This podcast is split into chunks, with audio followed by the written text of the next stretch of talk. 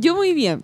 Bien, Como siempre. Qué bueno, sí. qué bueno, me alegro. Sí, Tenemos siempre, siempre tú dándome una nota para partir eh, sonriendo. sonriendo. Eso Sí. es muy importante, creo yo, pues, ¿verdad? La sonrisa, siempre estar, eh, estar contento a pesar Cier- de las dificultades. ¿Cierto? Siempre estar ¿verdad? contento, Así siempre ver el lado positivo, el, El vaso medio positivo. lleno. Así es, actitud mental positiva. Eso es lo que tienes tú. Eso es lo que yo tengo, sí, efectivamente es una forma de, de- de vida, digamos, de ver las cosas siempre del lado positivo. Cuando hay incluso a veces algunas cosas negativas entre medio, pero al final de cuentas, al mirar hacia el horizonte, uno debe ver siempre, ¿verdad?, el lado positivo. ¿Cómo te convences con tu discurso?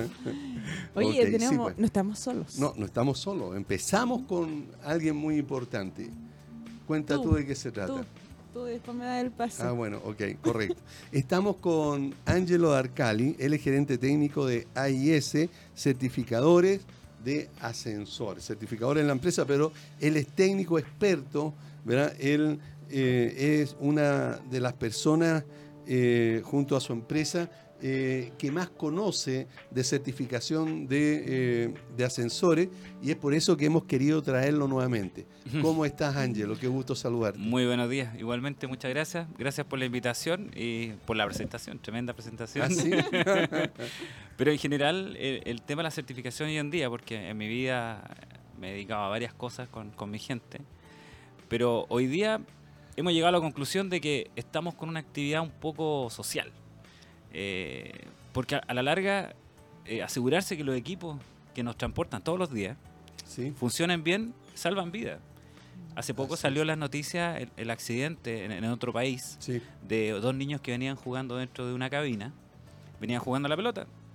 Tiraban la pelota y uno de los niños saltó y el ascensor se detuvo en entrepiso. El conserje hizo un rescate y lo hizo a desnivel. O sea, Sí. a desnivel significa que el piso está eh, donde están mis pies y el, los pies de- el piso de la cabina está frente a mi cabeza. El- la cabina está a desnivel entre piso. Lo rescata así, no nivela la cabina para rescatarlo y uno de los niños se le cae al pozo. Sí, y se ve, ¿ah? Entonces, eh, nosotros si primero aseguramos que los equipos funcionen bien y segundo, a- asesoramos a cada administrador eh, en todos los procesos del uso de un ascensor, que entre ellos está el rescate, y evitamos salvar vidas, para nosotros es, una, es un objetivo social. Entonces, independiente que nos dediquemos a esto y lucremos con esto, yo creo que el trasfondo, que es proteger a la gente, es, es algo bonito, es algo ah, altruista, que nos hace sentir bien. Porque dentro de mi carrera profesional, que yo partía en el año 2003, más o menos trabajando formalmente como ingeniero, ¿Ya? eh, no le encontraba mucho sentido a, a trabajar en procesos de lixiviación. No le encontraba sentido a trabajar en servicio. Pero con el tiempo parece que la vida, uno cuando se deja llevar por el río, Ujú, sí. lo- la va ubicando en el lugar que a uno más le gusta y más le acomoda y para lo que uno vino. O sea, de alguna manera siempre a mí me ha gustado sentirme útil a la sociedad. Y creo que hoy día estamos haciendo algo que nos puede hacer eh, sentir bien útiles para, para el prójimo. Hoy día ando bien eh, espiritual. ¿ah? Qué bien, pues eso Me está- está muy encanta. bien, Buenísimo. Y lo transmites, que es lo mejor. Gracias. Yo quiero una pregunta de inmediato. Eh, tomándome con el tema de rescate de ascensores. Por ahí un par de prevencionistas nos sugieren que nunca, por mucho que un conserje esté capacitado por una empresa de ascensores, realice el rescate de pasajeros en los ascensores. A tu juicio, ¿quién debiese hacer ese rescate?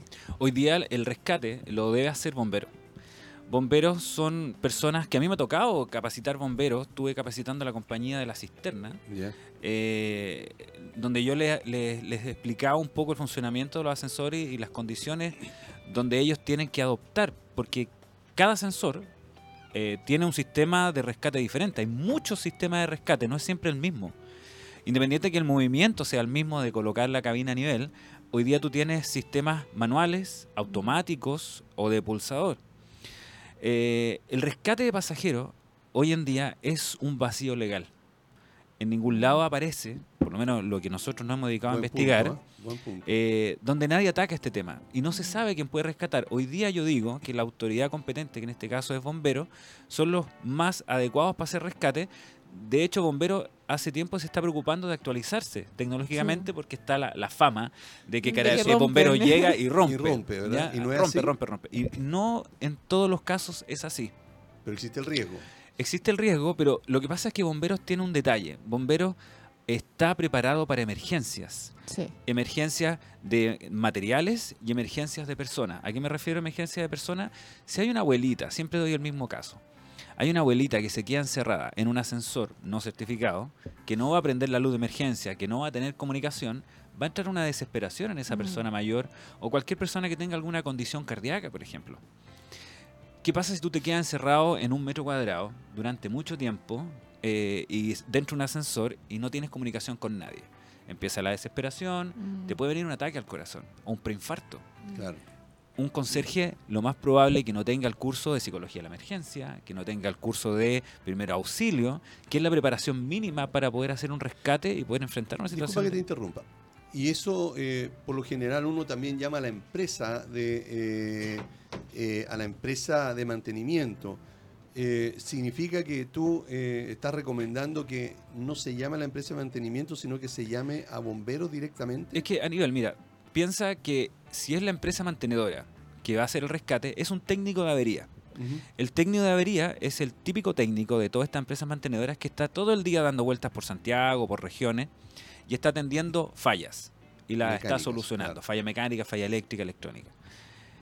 No creo que la empresa, le, eh, la empresa donde él trabaja, le haga cursos para reaccionar frente a emergencias a personas. La persona, eh, el, el técnico de emergencia o de avería, lo que sí sabe hacer es ma- manipular el equipo. Ya. sabe moverlo, lo conoce, él puede abrir, cerrar puertas, puede hacer lo que quiera, pero no está preparado para atender a personas en situación de peligro. En caso de, un- claro, de alguna Por lo tanto, yo siempre he recomendado, primero que esto se haga eh, de alguna manera legal, porque si un conserje hace un rescate, no creo que en el, en el contrato aparezca que él tenga que hacer rescate, No, porque tiene que hacer algo para lo cual no se le ha preparado. ¿Qué pasa si hace un mal rescate? Él se va como cuasi delito de homicidio porque pudo haber matado a una persona sin querer claro. todo se complica al momento. Es lo mismo que tú vas en la calle y tú encuentras una persona convulsionando en el piso y piensas que está con problemas, le hace masaje cardíaco y le provoca un- una muerte. Claro. Claro. Tú eres culpable. tú tienes que estar preparado para reaccionar a, ci- a ciertas situaciones y no tienes que llamar a las autoridades eh, adecuadas. Ángelo, pero a ver, uno un- generalmente y la gran mayoría de las empresas brindan este curso de rescate en pasajeros para los conserjes. Me ha tocado participar en ello Sí, con varias Yo he dado, empresas, he dado, he dado Ah, charlas, sí. pero lamentablemente cuando hemos lamentablemente lo digo porque me ha tocado en muchas oportunidades, hemos eh, re- realizado ese curso, esa capacitación, en realidad que es una hora con suerte, nos encontramos con varias fallas en los equipos, ya entonces ya hemos partido mal. Y segundo, yo siento que no es una preparación real, porque se hace una vez, dura una hora, y si el conserje entendió bien, y si no, no. Ahora, creo que nosotros hacemos también, tratamos de que esto sea cada tres meses, por lo menos, cada vez que llega un conserje nuevo se hace, pero es tan efectivo. Mira, Carmen Gloria, primero tú estás tomando un curso una capacitación por una empresa de mantenimiento y no por una OTEC. Claro. Primero es un curso que no es válido en Claro, ningún lado, un claro. diploma que no es O sea, válido. en realidad es, un, es un detalle, digamos, no, Es una explicación una explicación técnica de cómo, cómo funciona, funciona. el sistema rescate. Claro, nada más. ¿ya? Ahora tú tienes rotación de personal. Claro. Por lo tanto, siempre cuando va llegando alguien nuevo dice, chuta, eh, no, no sé hacer rescate, o sea, lo, solo lo sabe hacer el mayordomo. Incluso en algunos casos es el mayordomo que incapacita a los otros. Claro. No, o, O en sea- otros peores. No, de hecho, otros temas peores. Es cuando yo he preguntado, de hecho, en mi comunidad, he preguntado, oiga, ¿y usted eh, sabe hacer rescate? Como para saber. Eh, aquí no, pero en otros equipos sí, así que yo sé. A eso voy, y Claro. siento que son totalmente diferentes. Hoy día hay Sí. equipos que si hay alguna detención hace el rescate automático. Y Ah. hay otros que hay que ir con la manivela Claro, con y, la si, y manivela. si no te puede, puede ser súper peligroso. Pero en general, si nosotros queremos eh, hacer un aporte respecto a este tema del rescate pasajero, yo primero lo, lo plantearía en una mesa de trabajo con alguna autoridad, ya sea un diputado, un senador, y decirle, mira, acá hay un vacío legal respecto a toda esta normativa eh, y tenemos que legislar respecto a esto. Entonces, primero planteémonos quién es el más indicado para hacer rescate. Yo hoy día insisto que el más indicado es bombero. Mm. ¿ya? Pero bomberos, si nosotros les preguntamos, yo creo que rescate pasajeros tienen que hacer cerca de 100 diarios, Claro. ya que es bastante. Entonces, obviamente está eh, el tema de que personas del edificio hagan el rescate.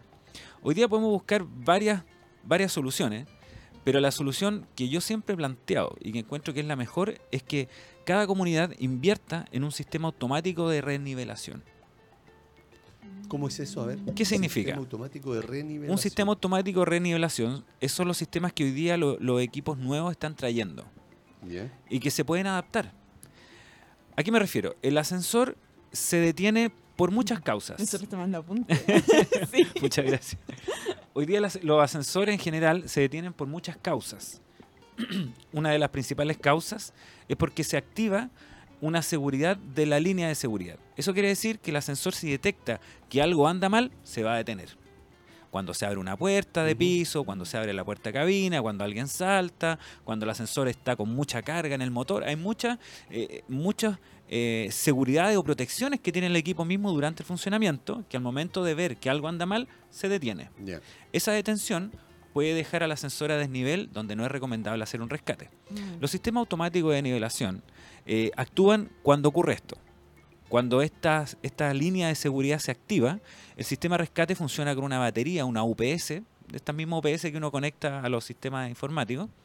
¿Y qué es lo que hace? Se detiene el ascensor, detecta que hay una, hay una falla y el ascensor mm, abre freno y se nivela y queda con puerta abierta. Y no funciona hasta que venga un técnico.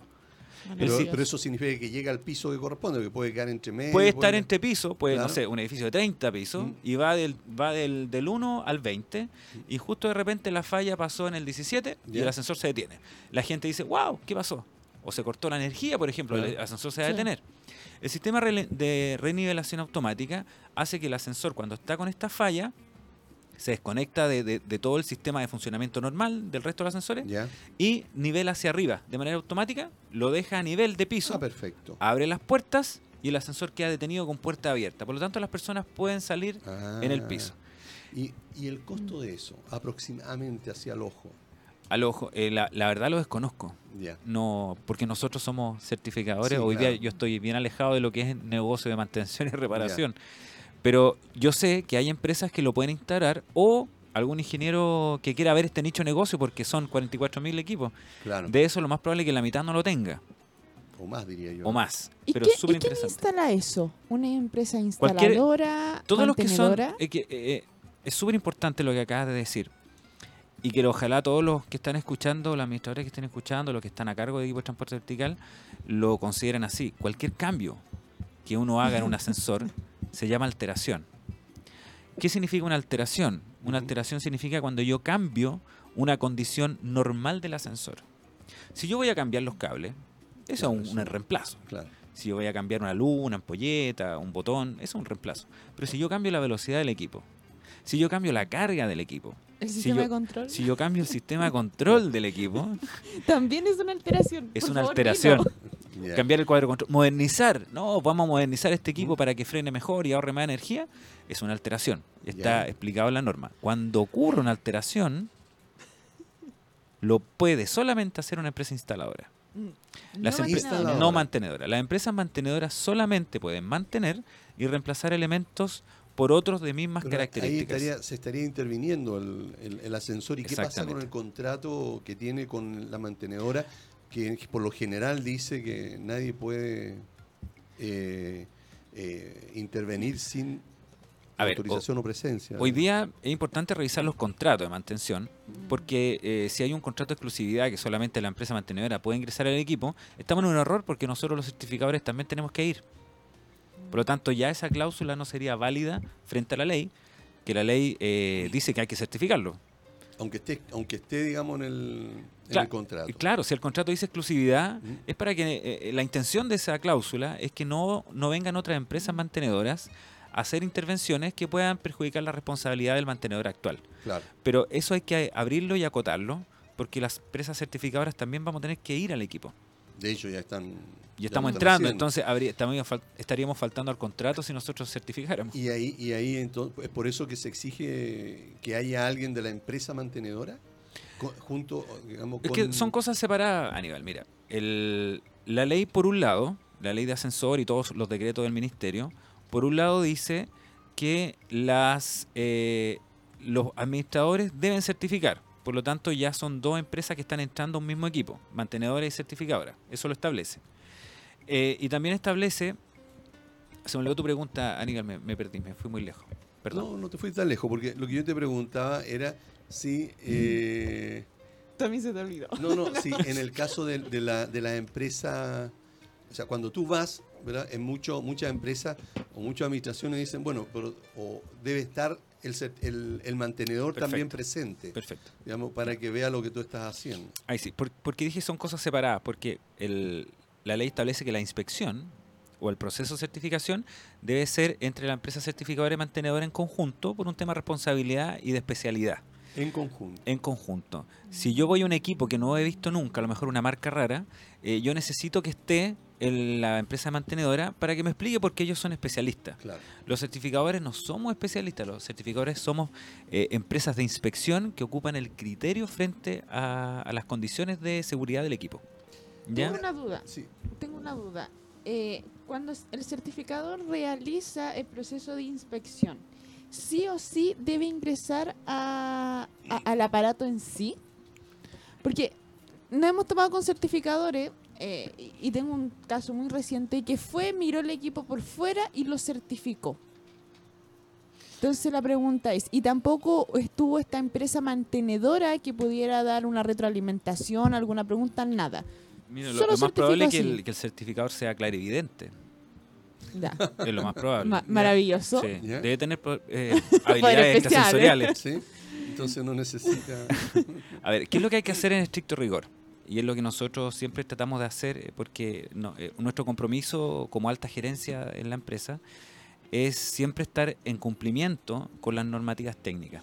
Y es, uno de, nuestros indicadores de gestión. Nosotros nos medimos si estamos haciendo bien las cosas y cumplimos con la normativa. Si la normativa indica que la inspección se debe hacer en conjunto es por algo, porque la intención es que no eh, es bajar el nivel de falla. El inspector solamente debe ser, eh, tiene que mirar, evaluar eh, y hacer todo lo que dice la normativa. No tiene que intervenir, por eso tiene que ir el mantenedor a operar. Ya. ¿ya? Por- por- de alguna manera, por lo primero que se cumple. Segundo, la inspección, tú tienes que conseguir tres cosas, que son los tres pilares fundamentales. Tú tienes que hacer una evaluación de la conformidad, eso quiere decir que tengo que evaluar que los equipos cumplan con la normativa. Mm. Segundo, tengo que hacer las pruebas de los sistemas de seguridad. Si yo no hago las pruebas de los sistemas de seguridad, ¿cómo garantizo que ese paracaídas va a frenar? ¿Cómo garantizo que ese freno va a frenar? ¿Cómo garantizo que esa línea de seguridad va- va a funcionar? Tengo que probarlo. Y lo tercero es que yo por ley tengo que evaluar en qué condición está la calidad del mantenimiento. Ya. Por lo tanto, si un certificado, aquí no- ha- hablemos bien, hoy día no existen empresas certificadoras de ascensores. Es un error eh, semántico. ¿Ah, sí? Todas las empresas que hoy día están inscritas como certificadores son empresas de inspección. Porque nosotros no certificamos. Yo no te entrego un certificado de AIS. No. Yo te doy un certificado del ministerio. Ellos son los que certifican. Hoy día el que certifica los equipos es el ministerio a través de la autorización a nosotros como empresas de inspección de que estamos diciendo que un equipo cumple o no. Mm. Por lo tanto, el tecnicismo es nosotros hacemos inspecciones. Ya. Es lo mismo cuando tú llevas el, as- el- el auto a, a la revisión técnica. Los técnicos revisan el auto, hacen pruebas y Claro. evalúan en qué condiciones está el auto. Las empresas hoy día que son certificadoras, que en realidad son empresas de inspectores, eh, pueden contratar a la cantidad de inspectores que ellos quieran. Si no preparan bien a los inspectores, nosotros tenemos un plan de, de capacitación de inspectores y de validación de inspectores. Cuando tú contratas a un inspector, primero tiene que tener la formación técnica adecuada, Sí. segundo debe tener los conocimientos eh, relativos a las normativas y a los ascensores, tiene que tener Claro. por lo menos un poco de experiencia. Y cuando tú lo contratas, eh, tú tienes que hacer una... eh, está un mes en inducción y después de ese mes nosotros los ponemos a evaluación teórica y evaluación en terreno Pero eso y sí. le damos una certificación interna. Y además tenemos que llevar a ese inspector a Chile Valora para que Chile Valora lo certifique como inspector. Y yo puedo Wow. contratar a todos los inspectores que yo quiera, porque Claro. ellos son los que van a hacer la evaluación. Si el, si el inspector hoy día le estoy diciendo, lo estoy evaluando, le estoy dando a saber que debe llegar a un edificio, tomar contacto con el conserje, explicarle al conserje qué es lo que va a hacer, explicarle al mantenedor qué es lo que va a hacer, porque nosotros le enviamos un protocolo de, de prueba al mantenedor antes de juntarnos. Eh, y si él va, revisa el lugar de trabajo, si están las condiciones de seguridad, él tiene que hacer las pruebas de seguridad, tiene que tomar los datos del equipo y tiene que terminar la inspección y informar que la terminó y que los ascensores pueden seguir funcionando y después enviarnos la lista de verificación. Si no hace todo eso, es un mal trabajador. Ah, Si viene un inspector, llega a un edificio, mira por fuera y se va, lamentablemente está haciendo un mal trabajo y se está pisando la cola. ¿Por qué? Porque si ese ascensor falla, el primer responsable es el certificador si dijo que estaba ok ese equipo, O sea, el inspector. el inspector. El inspector. O la, la empresa inspectora, porque, La empresa inspectora. porque pero- el, el otro es el funcionario. Al, otro sí, pero si el, funcionario no hizo bien su trabajo y la empresa inspectora le dio, le dijo lo que tenía que hacer, ¿Ya? el inspector tiene una tremenda responsabilidad. ¿Legal? Exactamente. De hecho, en los contratos de los Mm. inspectores aparecen muchas cláusulas relacionadas con las actividades que debe hacer y relacionadas con la imparcialidad, la confidencialidad y la independencia. Porque finalmente quien le da usa autorización no es la empresa, claro, la da internamente, pero quien lo da el, el ente final el MIMBU. Ese es Chile Valora. O Chile Valora en este Chile caso. Valora le da la, la potestad a un inspector Pero- de trabajar como ver, inspector. sí, pero independiente si está en una empresa o no. De acuerdo, pero, pero pensemos en lo siguiente. Ju- No vamos a decir que. No, no vamos a poner ejemplo de AIS. Pero resulta que yo soy un trabajador, un inspector, digamos que estoy contratado por la empresa certificadora X, Ujú. ¿verdad? y voy a hacer el trabajo ¿verdad? y no lo hago bien. eh, pero el certificado que tú dices me lo da, me lo da la autoridad. Exactamente. ¿verdad? Entonces, algún la, la- la comunidad ¿verdad? ante ese mal trabajo podría demandar entonces a la, a la autoridad y no al inspector o a la empresa inspectora. Lo que pasa es que la empresa inspectora depende de un registro del MIMBU. Y el MIMBU, cuando te incluyó en ese registro, eh, dijo, tú cumples con todo lo que nosotros, o, o lo- con lo, lo que la ley establece para que tú puedas eh, ser una empresa Sí. inspectora. Pero tiene la facultad el ministerio de sacarte ese registro y multarte cuando tú estás en incumplimiento.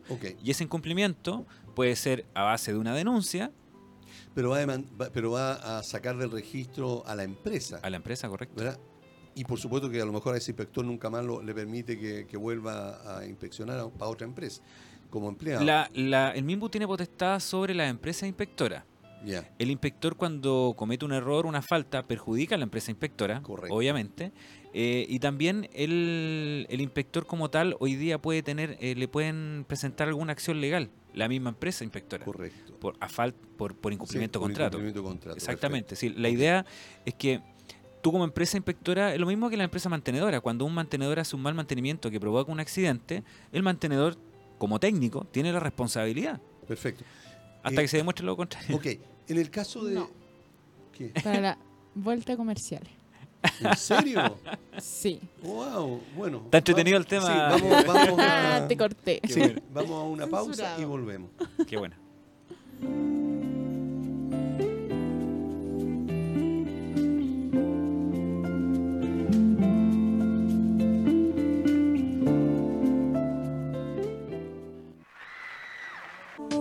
Bien, ya estamos de vuelta otra vez en el programa Hablemos de Copropiedad. Y antes de hacerle una tremenda pregunta a Ángelo, Porque yo te censuré. sí, eh, Sí. Carmen Gloria tiene algo que contarle a todos. Algo como que, Aníbal. Como las menciones de nuestros grandes amigos. Son los que nos mantienen el programa, Aníbal. Así es, por lo tanto, dale, dale, dale. Con harto duro, cariño. Ponle, ponle color. Ya. SBO Servicio de Gastos Comunes y Sueldos para Edificios y Condominios es una gran solución a trabajo contable de los administradores y comité de administración, donde los pueden encontrar en el fono WhatsApp más 569-98240438. Lo maravilloso es que me terminé aprendiendo ese número telefónico. Ya pasó. Valle Azul. Volvemos, ya. Empresa líder en limpieza y mantención de piscina. Deja en mano de profesionales la mantención de tu piscina en condominios particulares. Para mayor información les pueden escribir al fono WhatsApp más 569-6120-6001 o el número de red fija que es el 225-848-152. Valle Azul deja en nuestras manos el cuidado de tu piscina. Así es. Eh, SBO y Valle Azul. Yo no sé cómo no, no se enojan nuestros amigos. Ya, no, no, no. la, persona de Valle ¿verdad? Azul estuvo acá. Sí, claro. Y él estaba, rápido, no, él estaba feliz con la mención. No, no, no, no. De-. No, de hecho él ¿No? estaba muy feliz, Muy feliz. con mi mención. Muchos sí. saludos a González Jaque entonces. Sí, sí. ¿Y ese ¿Y qué hace? ¿Servicio de gastos comunes?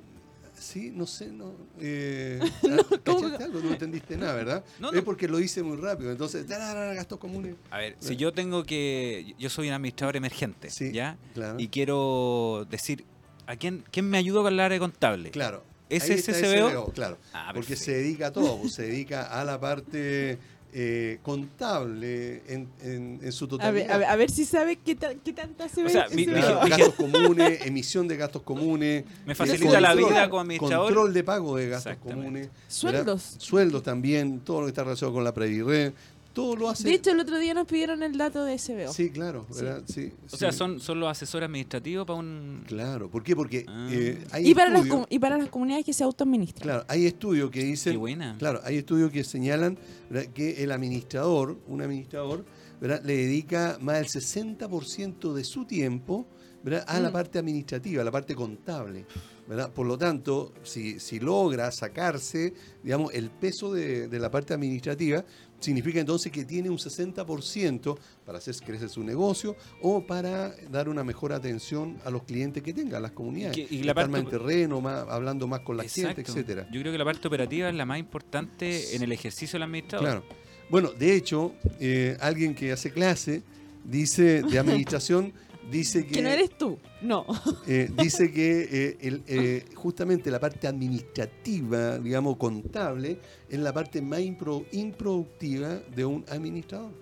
¿verdad? Mm. Porque la parte productiva está justamente como tú dices, en la parte técnica, en la parte operativa, en la parte de terreno, atención, de, Atención. de, de copropietario, ¿verdad? en esa, en esa, Mm. en esa, en esa orientación. Y es por eso que, como dice Carmen Gloria, también está orientado a eh, los comités de administración que se autoadministran. ¿verdad? ¿Por qué? Porque a ellos les, les quita mucho tiempo, lo hacen después del trabajo, tienen que ver toda esta parte administrativa, cuando si se la pasan a, a SBO, entonces solamente se dedican ellos a ver la parte operativa y con eso les alivia un montón el trabajo. Bueno, eso es para, para, eh, Para compensar a los amigos de SBO, ¿verdad? Por eh, la mención tan rápida que hace Y Carmen. lo- Gloria. lo- las piscinas, ¿puedo preguntar algo? Todo lo que quiera, por supuesto. No, si me mató con la mención. ¿En, en qué... A ver, eh, la- ¿cómo se llama la empresa que presta el servicio? Azul. Valle Valle Azul. Azul. Vaya azul. Si yo tengo piscina en mi edificio, eh, ¿cuál es el servicio o qué, qué seguridad me da el servicio de Valle Azul? Porque yo- me tocó una vez ir a una piscina de un condominio, me invitaron, Sí. Y a mis niños, eh, después de la, del baño, los pies se le, se le salieron como unas llagas, se le rompieron. Ah, Y nos dijeron que había problema con el nivel de cloro. sí, Eso es lo que... claro. Ah. Eh, lo que pasa es que todo eso hay que ajustarlo y hay que verlo, pero fíjate que a propósito de eso, que eh, podemos decir que no solamente depende del mantenimiento que le hagan, que en el verano... Y un dos- programa pasado también lo vimos. Claro, sí, claro, y lo vimos. Sí. ¿verdad? Entonces, eh, ahí, ahí señala, por ejemplo, que va a depender incluso de la clase de gente que va a bañarse, en el sentido, ¿verdad? Eh, cuán cochina eso. es, ¿verdad? Eh, cuánto No, bloqueador se ha echado, ¿verdad? Porque se supone que uno para el agua no debería echarse bloqueador. Si la piscina es para una cantidad de personas X, ¿verdad? No pueden haber tres veces más la cantidad, Mm. porque aunque la hayan, la hayan eh, eh, eh, eh, digamos, la hayan tratado en la noche anterior o en la mañana misma, ¿verdad? Y, y llega el doble de gente o, o llega gente muy, eh, ¿verdad? Eh, con con Claro. mucho bloqueador, ¿verdad? O, o algunos se orinan, Pero, ¿verdad? Pero la normativa, ¿sí? reglamento de piscinas, te indica que es obligación tuyo como eh, dueño, de, Dueño, de- de la sí. piscina que tienes que hacer mediciones de cloro y de eh, pH tres Sí. veces al día. ¿Sí? Claro. Sí. Ah, y- Sí. y, y la empresa lo... No, po, ellos, ¿No? eso, eso no. Eh, quien lo hace en, la, en este caso, La- las mismas personas la del edificio. claro, Sí. en ese caso el conserje, y evidentemente que ahí hay otra vez que Y tiene que llevar conserje, un libro de registro Claro, que tiene que ser foliado y tiene que ser timbrado ante la Seremi de Salud. sí, claro. Ah, esto no es lote No, ya. No, no, no. No, sí, tiene, tiene mucha, eh, mucha exigencia. Lo que pasa es que, como lo veíamos en el programa anterior, en uno de los programas anteriores. eh, Ah, muy bien. Sí. eh, Aprendimos mucho. Claro, eh, hay que llevar un control estricto de todo esto ¿verdad? y solicitar todos los años la autorización al, al, al Ceremi de Salud. La gran mayoría, sobre el 90% de las piscinas de las copropiedades, no lleva este registro y, y- y están usando la piscina de manera ilegal. O sea, Mm. llega a haber... O sea, no tienen un permiso de funcionamiento. Claro, llega, Claro. A ver, llega a haber un accidente, ¿verdad? van presos desde el administrador para abajo. Lo mismo que con los ascensores, Claro. lo mismo que la- con las calderas. Claro. O sea, al final el, el administrador hace una pega de sistemas, pues Sí, está todo claro. normado. Qué Sí. buena, ¿eh? Así que, bueno, eh, no, no es tan bueno, pero, pero No, porque, yo lo porque considero exige- bueno, ¿sabes por Lo qué? que pasa es que se le exige al administrador y muchas veces el administrador no tiene los fondos ni la autorización para hacerlo. Sin embargo, igual tiene que eh, rendir cuenta o igual Yo- tiene no, que... Yo, yo discrepo. A ver, ¿por Porque qué? cuando tú tienes, no tienes los fondos, puedes crear los fondos. ¿Ya? Y eso va a ser responsabilidad de la comunidad tener los fondos. Sí, claro. Lo que yo creo que hay mucho desconocimiento. Por Y supuesto. por eso no se aplican todo lo que de- debiese aplicarse. Desconocimiento, pero también, también un montón de, de plata que la gente no quiere gastar. Si de todas maneras, mira, hasta ¿verdad? contener los elementos Mm. ¿verdad? que se requieren, ¿verdad? la gente no los quiere comprar. Y, y en una piscina debe haber una camilla, debe haber una, un salvavidas, digamos, eh, flotador, quiero decir, una pértiga y un montón de cosas. Y la gente no quiere invertir en eso. Pero la gente, pero espérate, pero la gente lo sabe. Está entretenido. Sí, no, claro, pero la, gente, lo sabe. Porque te, te la cuento mi mayoría- experiencia. la te cuento no lo mi sabe, ¿sí? experiencia. Cuando yo llego a un edificio y les empiezo a contar a la gente que bueno, tienen piscina. De hecho, tengo un edificio con tobogán ahora. Está, está maravilloso ese. Entonces, uno llega, ah, pero espérate, no tienes esto, no tienes esto. Y la gente dice, uy, de verdad hay que tenerlo sí. Te envío las normativas para que más o menos estés al tanto. Y la gente Mira. empieza a generar conciencia. Yo le, le voy a hacer una comparación. Hoy, hoy día existe un registro para certificadores, mantenedores, Sí. ex- por lo tanto existe un nivel. Sí. Si existiera un registro para administradores, todos los comunarios, como, ¿cómo se dice los que viven en una comuna? Comuneros. Comuneros, todos los comuneros sabrían el valor real del gasto común. Claro. Hoy día, como hay administradores y administradores, sí. pueden haber algunos que cobren más barato, pero que tienen menos conocimientos técnicos, por lo tanto le mienten a las comunidades de cuál es el valor real Sí. de las cosas. Así es. Entonces, eh, como nosotros tenemos un registro, sería muy bueno que los administradores también tuvieran un registro con de niveles. Hecho, de hecho, la nueva ley de copropiedad trae ¿Lo ese- incluye? Ese, tema del, registro. Y que lo más probable es que tú tengas que subir las certificaciones de los edificios. Y no solamente eso, digamos, eh, eh, Certificar edificios. va a haber que, claro, va a haber un control, digamos, de, de los administradores, tanto y va a ser tan exigente que van a obligar a las comunidades a informar cuál es el administrador que tienen. O sea, no solamente el administrador tiene que decir yo administro estas comunidades, ¿verdad? Con dirección, root, ¿verdad? Y no sé qué otro dato más, sino que además le van a decir a las comunidades, ¿verdad? Van a identificar entonces quiénes son los integrantes del comité. Mm. Ustedes deben informarnos quién, quién lo está administrando. Y si hay cambios. Claro. No, maravilloso. Tiene que haber un Entonces, control porque sí, a la larga yo le- leí alguna vez la ley de copropiedad y para administrar tú necesitas ser chileno nada, nomás. nada. Ni O sea, siquiera ser chileno. Ni siquiera ser chileno. No, dice cualquier, cualquier persona leer. natural o jurídica. Estamos hablando de, estamos hablando de leyes, decretos, temas Claro. técnicos, operación, vida y sin Sí. ninguna preparación. Así es. ¿verdad? Hasta ahora es así.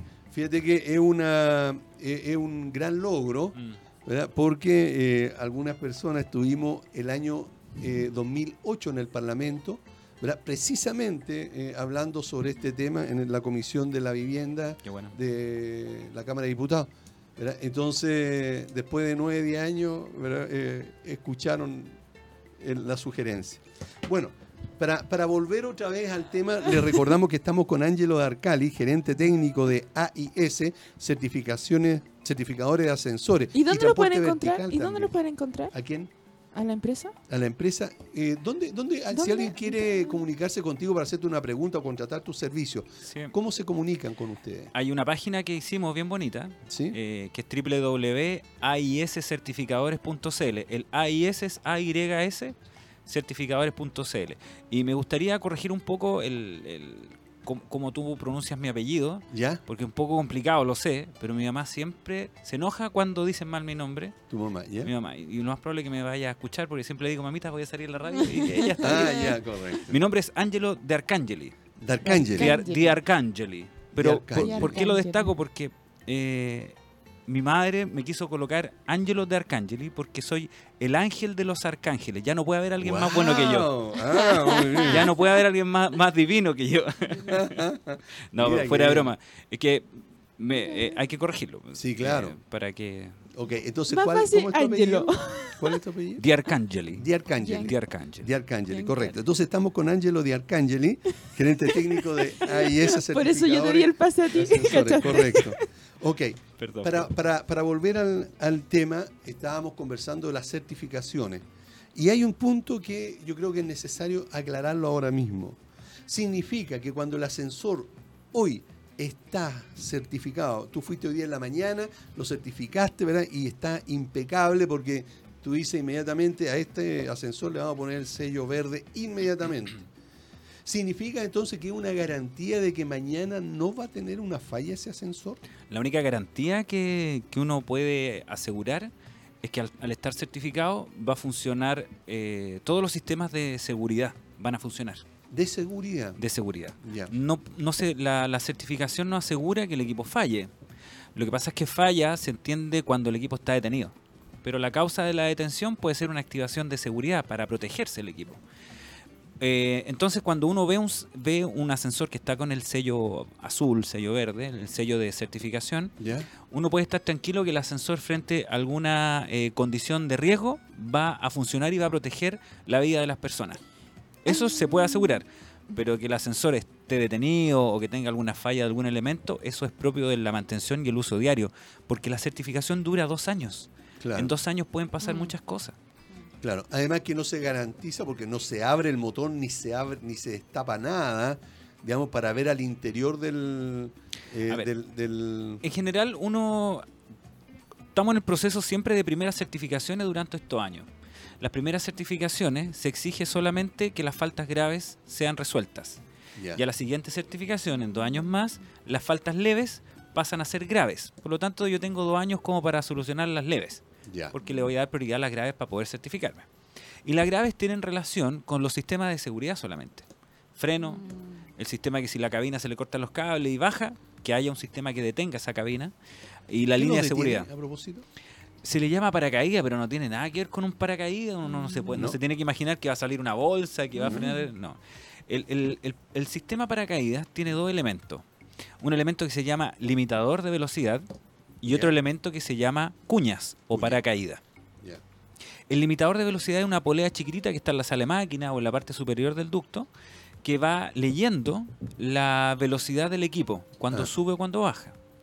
Si por algún motivo la velocidad de, de la cabina excede el límite normal de funcionamiento, esta polea chiquitita se detiene.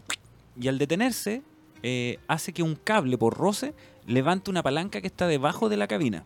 Ah, Y esa palanca al levantarse ac- actúa como igual que un tren Mm. eh, con unas cuñas. Pero en, en este caso hacia abajo, no el, el tren hacia adelante. claro. Sino que hacia abajo excede la velocidad, se activa este sistema mecánico y hay unas cuñas que hacen y el ascensor se detiene, igual que en las películas salen chispas y Ah, todo. el- claro.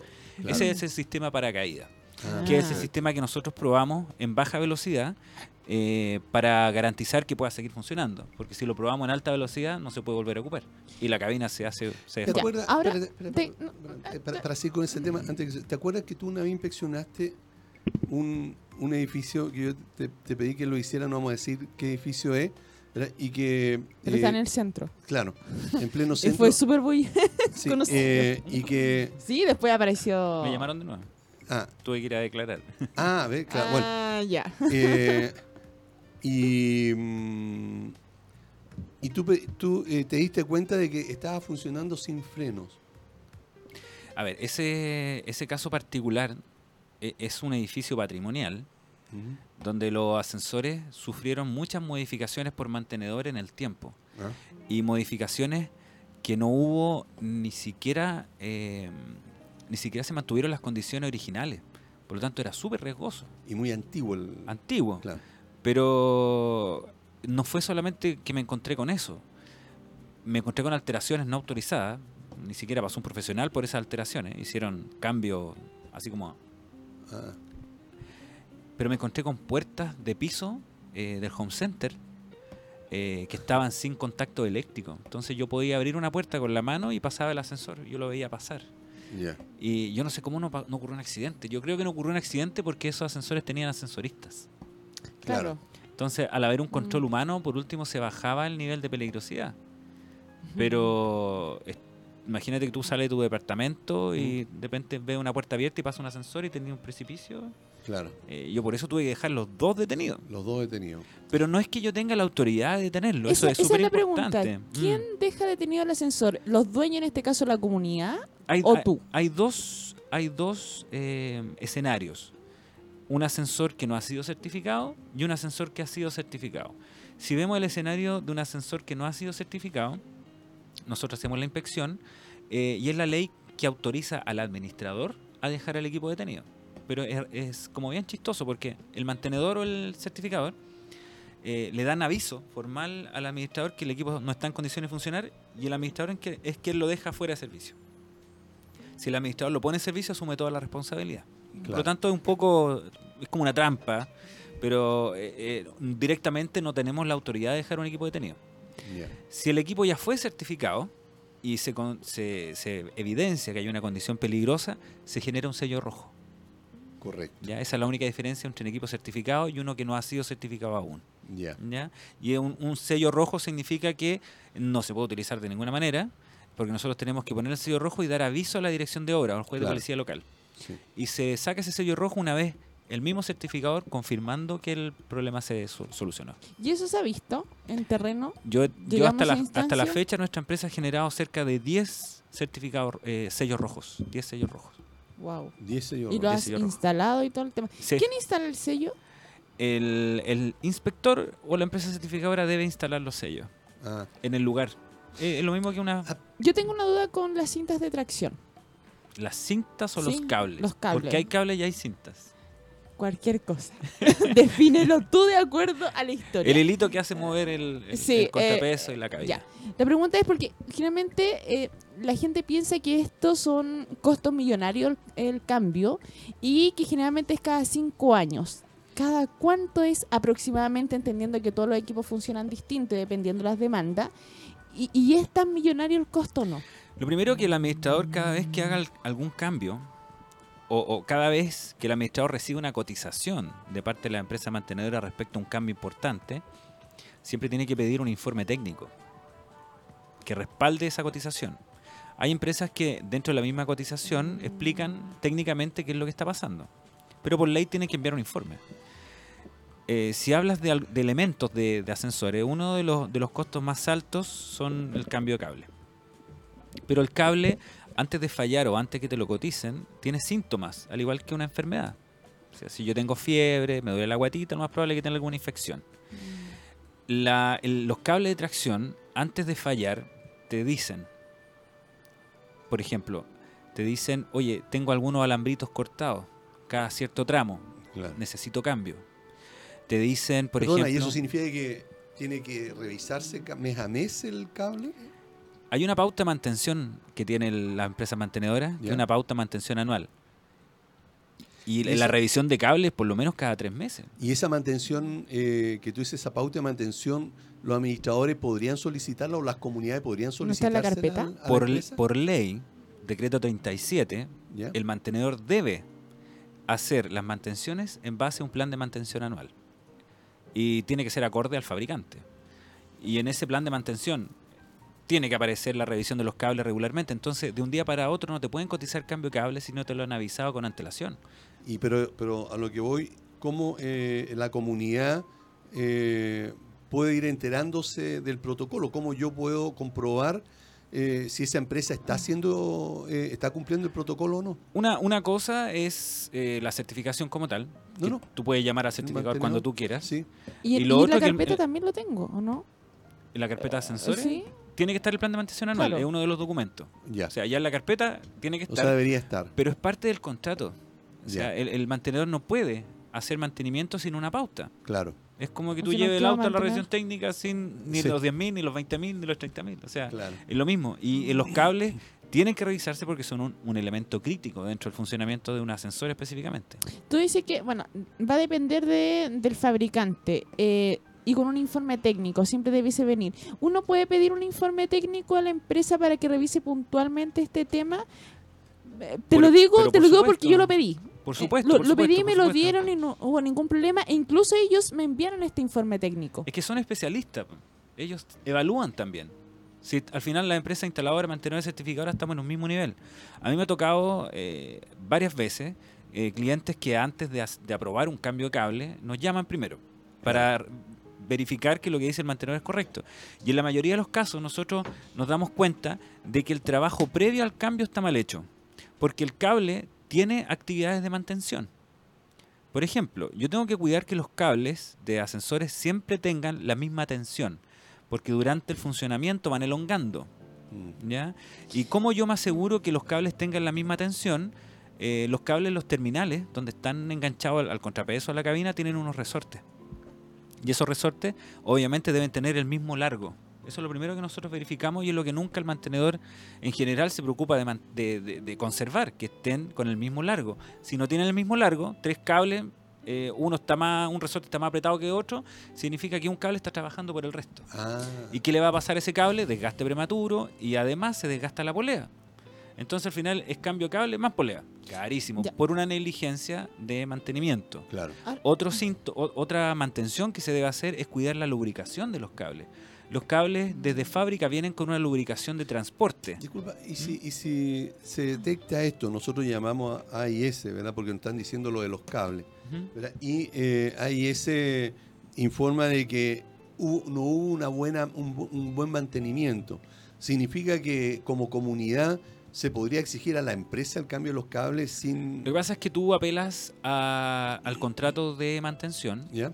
porque cuando uno detecta que hay incumplimiento de contrato porque no se hizo una actividad que estaba en el plan de mantención, hay un incumplimiento de contrato, por lo tanto tú exiges ciertas garantías. Correcto. Y, eh, porque no se hizo la pega en, en general. Y esa garantía, eh, disculpa, en el, en el- ¿qué es lo que puede conseguir el administrador? Que se se haga una rebaja en el cambio de cable por negligencia del mantenedor. Claro. Porque tampoco puedes pretender que te cambien los cables gratis. Gratis, claro, porque hubo ahí una... porque hay un uso. De todas maneras un Entonces se uso, hace claro. proporcional a los años que han estado los cables. Ahora, tengo una duda. Llegué a una comunidad y nos comentaron que una empresa X había hecho un... acortaron los cables porque se dieron con el tiempo. ¿Eso se puede hacer o es mejor hacer el cambio de cable? No, eso se hace. se hace. Se hace. El, el- los cables, dependiendo de la cantidad de pisos, sobre todo cuando hay más pisos, eh, elongan, porque están constantemente en un movimiento de tracción, Claro, flexión y compresión. claro. Por lo tanto, tienen que elongar, el cable elonga. Lo importante es que, voy a hablar muy técnicamente, pero se va a entender. Todos los metales en, en la naturaleza se comportan dentro de un rango elástico. El, Mm. Elástico significa que se deforman y vuelven Mm. a su forma original. Eso es elástico. El problema es cuando empiezan a trabajar en su rango plástico, porque hay deformación sin volver a la Mm. posición original. Y, el- ahí empieza... y ahí empieza el problema. El cable elonga, es normal, pero cuando elonga, todos los cables elongan, empiezan a perder el diámetro. Claro. Si el diámetro fue 10, al primer año va a ser 9,8. Al, tercer, al cuarto año va a ser 9, 9,5. Mm. Eh, la, la norma de fabricantes de cables dice que si tú pierdes más del 6% del diámetro, es- ese cable se tiene que cambiar porque ese cable está trabajando en el límite plástico y está próximo a la rotura, que es una de las cosas que nosotros también chequeamos, que el diámetro no pierda más del 6%. Correcto. Y, y en el caso de, del- de acortarlos, ¿a qué se refiere? ¿Saco A un ver, lo, trozo? lo que pasa es que es súper importante esto. Eh, cuando la cabina sube, el contrapeso baja. Y cuando la cabina baja, el contrapeso sube. Cuando la cabina está arriba, el contrapeso está en el pozo y hay unos paragolpes Claro. que reciben a este contrapeso. Cuando los cables alargan, la distancia entre el paragolpe y el contrapeso es muy chiquitita y puede tocar. Claro. Y si toca, y si no se acorta, la cabina va a llegar a nivel de piso y este puede estar topando y el motor va a quedar girando arriba.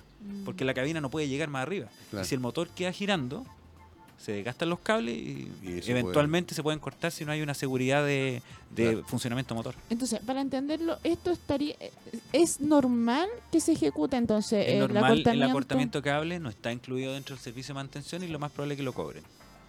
Perfecto. Al igual Para como, iba, al para igual allá como iba. cobran la, el ajuste- la ploma de rieles. Claro, por ejemplo. Cuando uno va en el ascensor y de repente se mueve así, pum, se Claro. mueve de un lado para otro, y qué raro. Bueno, ahí aploman rieles o ajustan guías. eh, y el aplome lo cobran porque ellos, la empresa mantenedora no tienen la culpa que el edificio se dilate o se mueva con los temblores. Claro. Bien. Exactamente. Bueno, estábamos hablando de los certificados y de todo eso. Yo quiero hacer una pregunta Ah, bueno. sobre las mantenciones. Ya, antes que volvamos. Sí, por favor. Sí, tengo, tengo una duda existencial. Tenemos un equipo detenido hace nueve semanas. Nueve no, semanas. sí, esta semana. Wow. ¿Ya? Y bueno, ah, creo que te conté parte de, de la historia de este equipo, pero en términos más concretos. Ah, sí me recuerdo. Sí. Sí. en términos concretos, nosotros estamos haciendo la mantención igual a los otros dos equipos, ¿ya? Ya. Pero este tercer equipo no se le está haciendo la mantención y ya han pasado entonces dos meses en que no se le ha hecho la mantención porque está detenido. La pregunta es, eh, en un año más nos toca certificar. ¿qué va a pasar con esos dos meses en que yo no lo pude, eh, no le pude hacer la mantención? La, la ley autoriza al inspector o al certificador de darle el ok a los mantenimientos, aunque falten mantenimiento. Si yo considero que el equipo está en buenas condiciones de funcionar y el mantenimiento adecuado, no hay ningún problema. ¿Y ese mantenimiento cada cuánto tiene que ser? ¿Cada 30 días?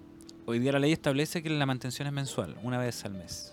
Ya, una vez al mes. ¿Eso qué quiere decir? Que, por ejemplo, si la estoy haciendo el 25 de, de enero, ¿debiese hacerla el 25 de febrero o podría hacerla eventualmente el 5 de enero?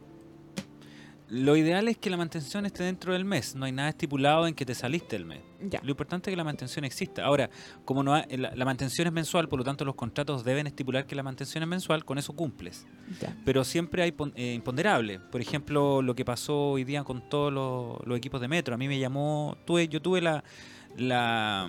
Yo agradezco que hace 3, 4 años atrás me llamó Metro, no sé por qué. Me llamaron Metro como para entender un poco el tema de la certificación. Alguien les dio mi dato.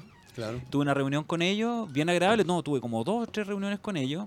Eh, no pude participar de la licitación porque mi, mi empresa no, no tenía boleta garantía en ese tiempo. Y, Ahora pero- sí. Ahora sí. Bien. Pero fue muy interesante ayudar a Metro a preparar la licitación de la certificación de sus equipos porque eh, ellos no tienen ni permiso de edificación ni recepción final, por lo tanto hicieron la certificación de, de una manera más eh, social. Ellos lo querían hacer porque querían que sus equipos estuvieran en buenas condiciones. Y con lo último que pasó en Chile, le- que vieron estaciones de trenes eh, cerradas o con, van- con vandalismo, ellos me preguntaron, me llamaron, agradezco mucho que me hayan llamado porque eso quiere decir que dejé huella, siendo que ellos tienen su certificador. Eh, me preguntaron, oye, mira, tengo varias estaciones donde mis equipos están fuera por vandalismo, Eh, pero están certificados. ¿Qué hago?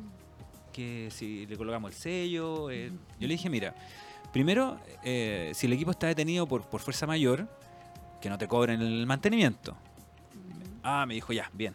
Vamos a avisarle al mantenedor que no lo cobre, porque Claro. obviamente no, no tiene que ir.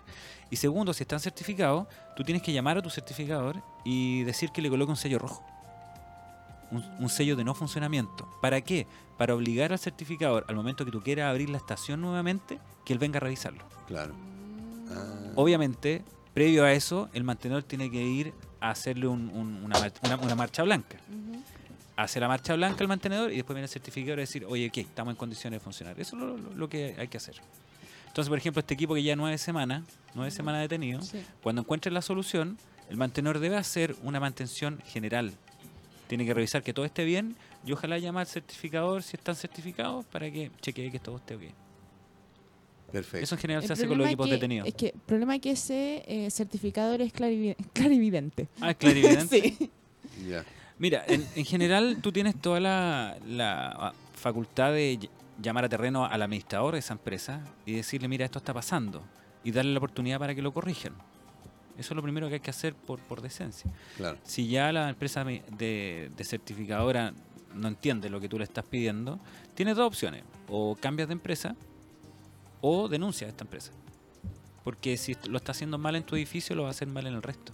Lo más Claro. probable, tenga malas prácticas, por eso al final es una mala práctica. Cualquier chileno hoy Muy en día, cual- peligroso. cualquier eh, ciudadano en este país tiene la, la facultad y el derecho de denunciar cuando un equipo de transporte vertical no está certificado o cuando una de estas empresas inscritas en el registro no está haciendo bien su trabajo o incumple en el contrato. Sí. A propósito de lo que estamos conversando de certificaciones y todo esto, ¿verdad? hoy día eh, hay bastante relajo a pesar de todo sobre este tema. Pero ¿desde cuándo los edificios debiesen, debiesen haber estado ya certificados? O sea, cumpliendo con todas las normas que la ley establece. Todo lo que sí, a ver, hay, hay separaciones porque la, la normativa es como bien extraña en cuanto a la fecha y uno siempre se enreda. Pero el hito, la fecha hito es el 21 de marzo del 2016. Ya. donde se publicó el decreto 37. Desde ahí partió todo, el de marzo de 2016. Todos los edificios con recepción finales hacia atrás de esa fecha tenían dos límites de fecha, 2017 y 2018. Ya. El 2017 todos los equipos, o sea, todos los edificios que tuvieran recepción final posterior al año 2000 y el 2018 todos los edificios con recepción final anterior al año 2000. Se le dio un año más a todos los edificios antiguos porque se sabe que era complicado eh, conseguir Claro. que se certificara.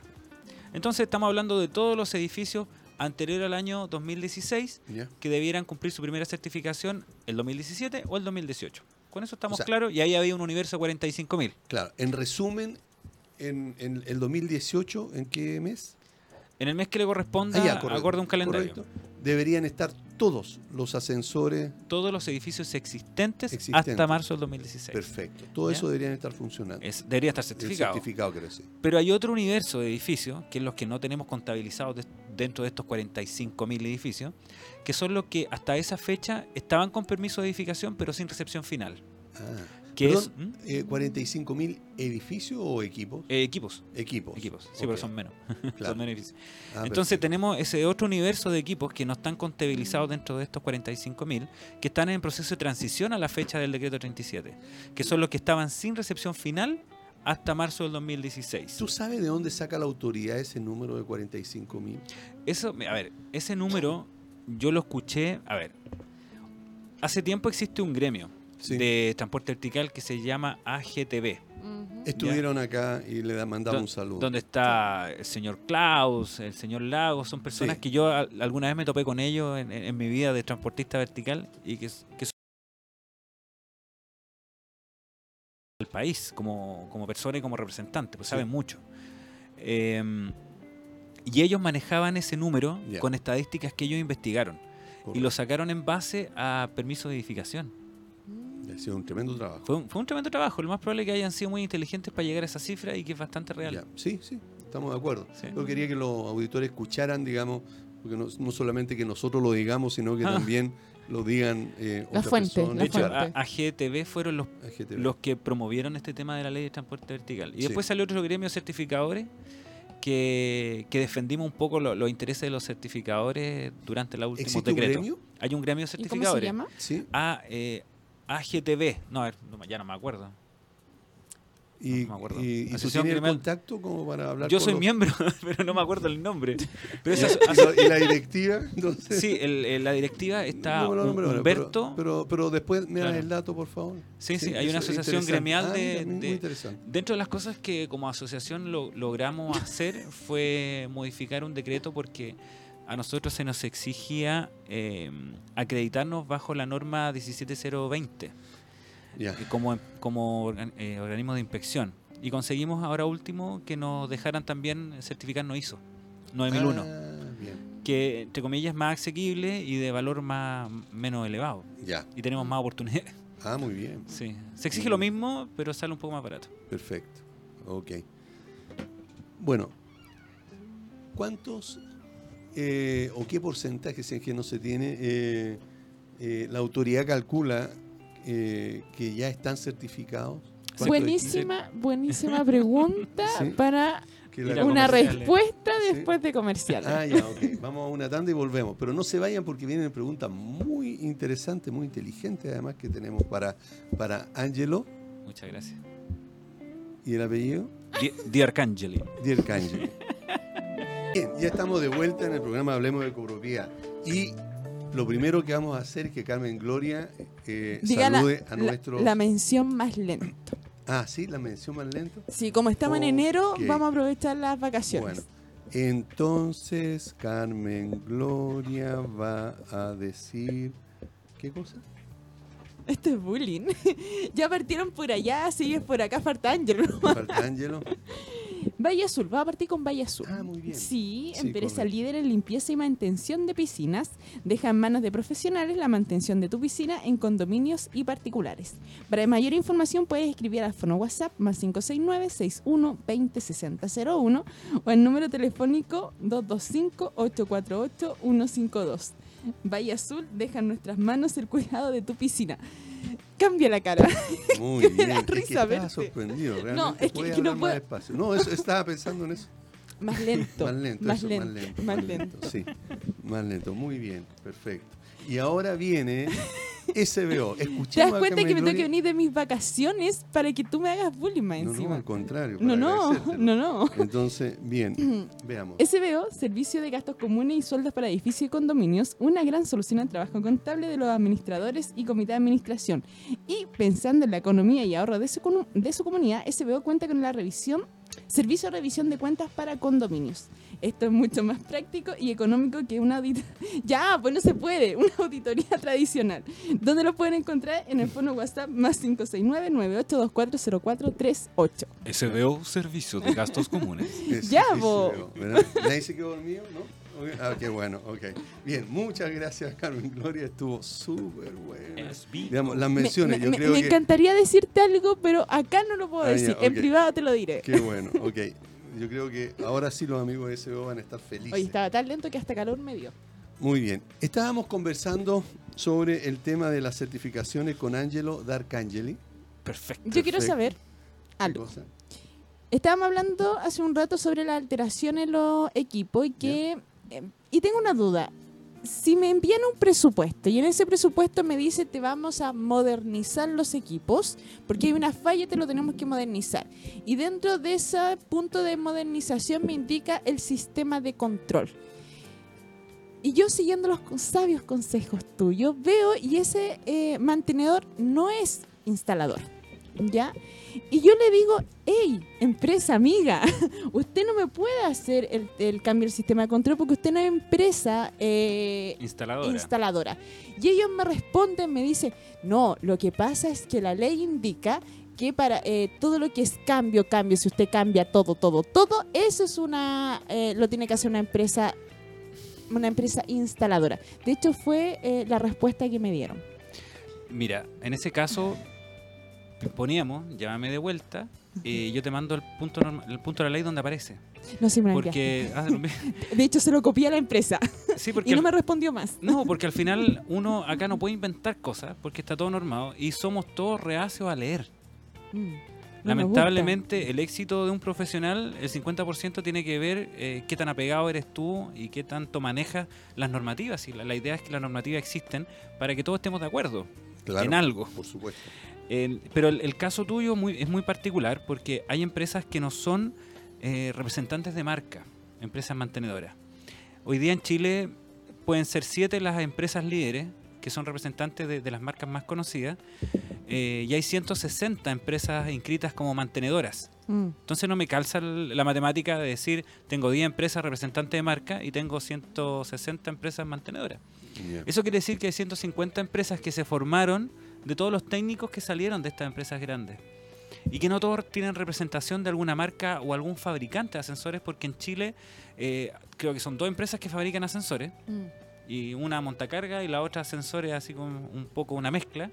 Pero todo lo, el resto de los ascensores viene de fuera, de China, Alemania, India, Estados Unidos. Entonces, como en Chile no hay eh, ingeniería como para poder fabricar, todo viene desde fuera.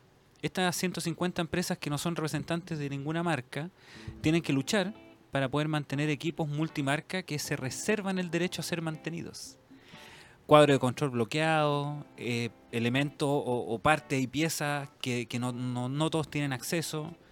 Por lo tanto, una empresa mantenedora multimarca le es difícil eh, mantener equipos porque todos se protegen. los- ¿Y los es legal eso? En Chile no hay algo que lo rija. Ah. No, llega un equipo, tú puedes comprar cualquier equipo, o tú pagas los temas de los impuestos de aduana, SIP, FOB, lo que sea, Sí. y tú compraste, instalaste un equipo si eres empresa autorizada. De hecho, hay empresas instaladoras que son cincuenta y tanto, que pueden traer de donde quieran equipo. Ah, ya. O sea, no, no, no hay restricción. Correcto. Nosotros no revisamos si una tecnología que llega cumple o no. No, no somos la SEC. La SEC revisa qué productos pueden Mm. ingresar al país. En Sí. ascensores no hay nada explícito. Pero si pasan los controles mínimos de electricidad, si pasan las certificaciones, pasan. So- todos los equipos que vienen de Europa pasan porque la norma chilena es una copy-paste de la EN81. Nuestra norma chilena, la NCH, en temas de ascensores, es una copia o adaptación de la EN81, que es la norma europea de construcción, fabricación e instalación de ascensores. ¿Ya? Entonces, contestando tu pregunta, lo más probable es que ese mantenedor no tenga la representación de la marca de tu equipo, por lo tanto tiene un acceso eh, limitado a todas las tecnologías. Y cuando ven que el cuadro de control está bloqueado y ellos no pueden bloquearlo, desbloquearlo de ninguna manera, te vamos a colocar un cuadro de control más fácil. Para que Ah, y esto te funcione. cambian eso completamente. Más punto. fácil y no necesariamente el original. Exactamente, porque Claro, el, ejercicio probable. es, si tú tienes un ascensor que está detenido y el mantenedor actual no es el representante y no puede solucionarlo y te cotiza un cambio total, quiere decir que posiblemente ese mantenedor no tenga la capacidad técnica ni los elementos para poder solucionar el problema. Y qué mejor que decirte cambio todo, cambio todo el cuadro de control algo que yo sí pueda eh, ma- manejar. Claro. Lo que yo recomiendo siempre es llamar al fabricante o el representante del fabricante y que diga lo que tenga que decir. Y creo que fue el caso. Entonces el fabricante va, fue a tu edificio y te dijo, "Mm, pero si esto es 3, 4, 5, listo. Y te lo puedo dejar andando hoy día. No, todavía no. Pero están en Pero eso, ¿no? Sí, porque eh, se dieron cuenta que ya han pasado cuatro empresas mantenedoras. ¿Y, y, y por qué han pasado tantas empresas? Porque la comunidad eh, definía que los tiempos de respuesta eran muy largos, de que querían abaratar costos. De hecho, esta última empresa, ¿por qué entró? Porque era muy atractivo que tenía un plan full, creo que era. Ah, incluye repuesto. Claro, que incluía repuesto. Entonces les cambiaron una botonera que se dieron cuenta que no era la original. Pero en el contrato decía que le iban a cambiar. Y ellos proyectaron que el gasto común iba a ser mucho más, eh, más entretenido en el aspecto que iba a ser más bajo. Más bajo. Entonces, claro, ¿qué le he dicho yo a la comunidad? Viejo, les está pasando esto porque todo lo que trataron de ahorrarse, ahora generalmente les pasó la cuenta. Y eso ha sido con todo lo que ellos tienen.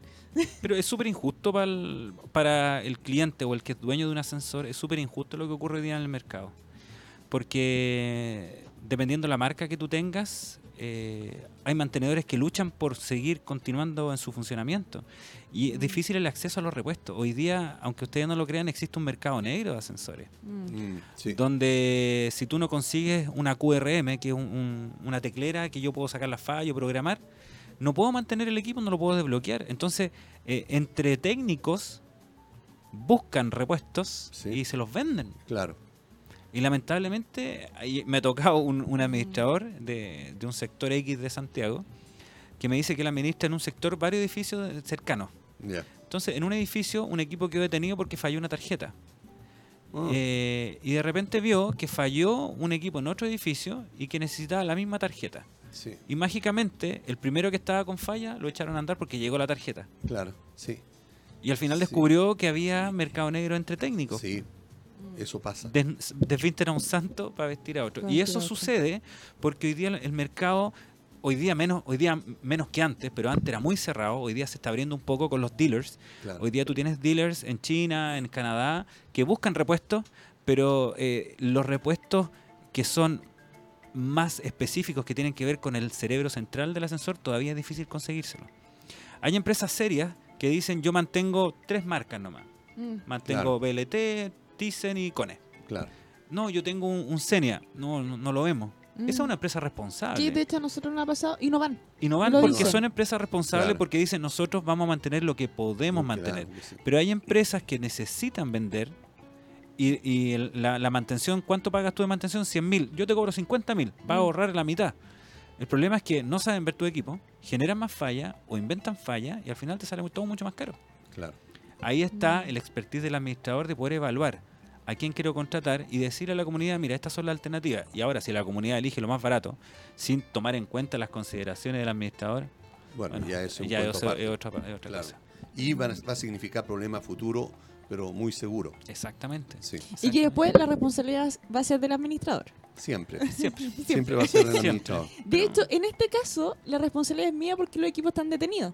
Siendo que eh, yo como administrador, de hecho, yo lo comentamos con una- como una anécdota. Y dije, mira, lo pensé porque cuando me propusieron esto dije, no, ¿sabes qué? De acuerdo a la normativa, no, no, esto no me cuadra. Es muy raro que me quieran cambiar todo eh, Qué esta bueno, empresa. qué bueno que- De, y de hecho, yo te comenté, dije, no, es que esto es muy extraño. Y tú me fuiste asesorando en el tema, eh, pero claro, ha pasado, han pasado varias empresas, han ido a empresas, ahora estamos con la marca actual y está tratando de ver cuál es la falla final. qué bueno. Y eso también ha, ha significado un tiempo. El punto está en que Y a lo ahora... mejor una falla provocada por malos mantenedores. y claro, de hecho, ellos, lo- ellos están apuntando a eso, por lo que hemos conversado. El problema está que el- la comunidad ahora dice, no, pero es que la responsabilidad tuya.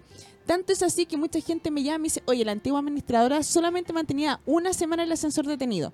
Y yo le decía a Aníbal, mira, ¿sabes qué? Quizás hubiera sido más fácil haberle dicho a la comunidad, ¿saben qué? Gasten 18 millones por cada equipo y me zafo el problema. Pero, pero, pero Mm. que yo le decía a Aníbal, no está dentro de mis principios ser así. No, no. Entonces, claro, me, me agarro un, un cacho en el tema de, de- de- de los tiempos, porque la solución no está inmediatamente, pero por el otro lado quiero hacer bien mi trabajo.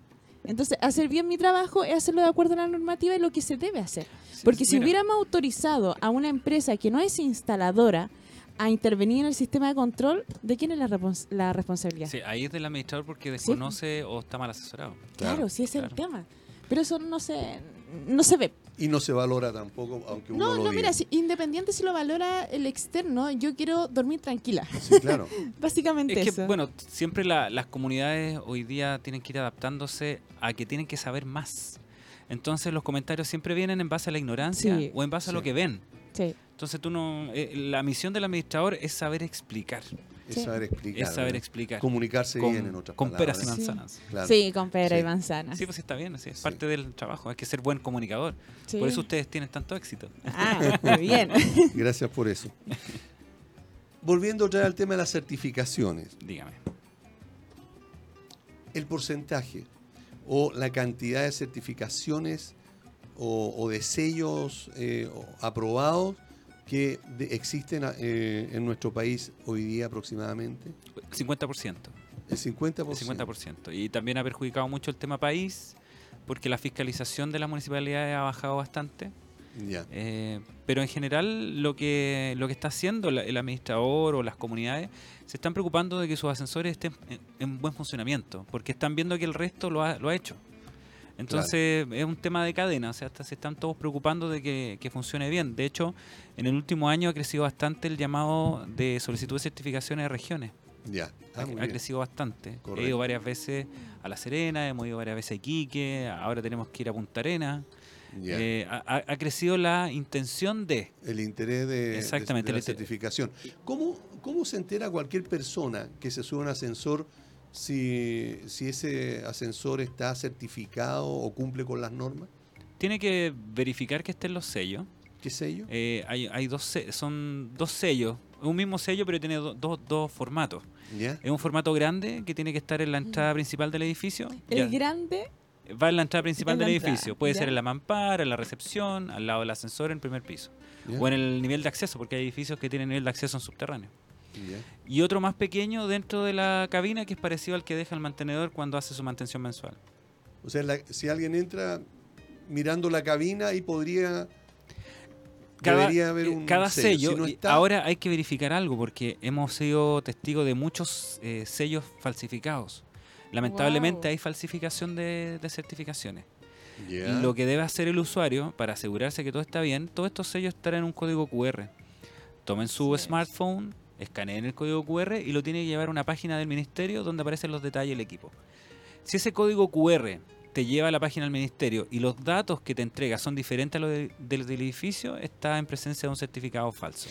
pero, ¿y qué se hace en ese caso? Hay que ir a juez de policía local, uno lo puede denunciar. Oye, pero la tremenda responsabilidad para esa comunidad que puso el sello, el sello falso. Hay casos. Pero, Hay- yo lo- los tengo documentados, o sea, como certificadores, como Wow. gremio los tenemos documentados. Pero, y son empresas certificadoras. Espérate, pero si yo llego como administradora, eh, de hecho me, me toca a mí, hoy día tengo que ir a ver un edificio nuevo. Y estamos viendo la parte de, de- de los sellos porque según ellos ya estaban certificados, pero la certificación era falsa. Entonces, un, un lío bien, bien grande tienen ahí con, los a- Mm. con los equipos.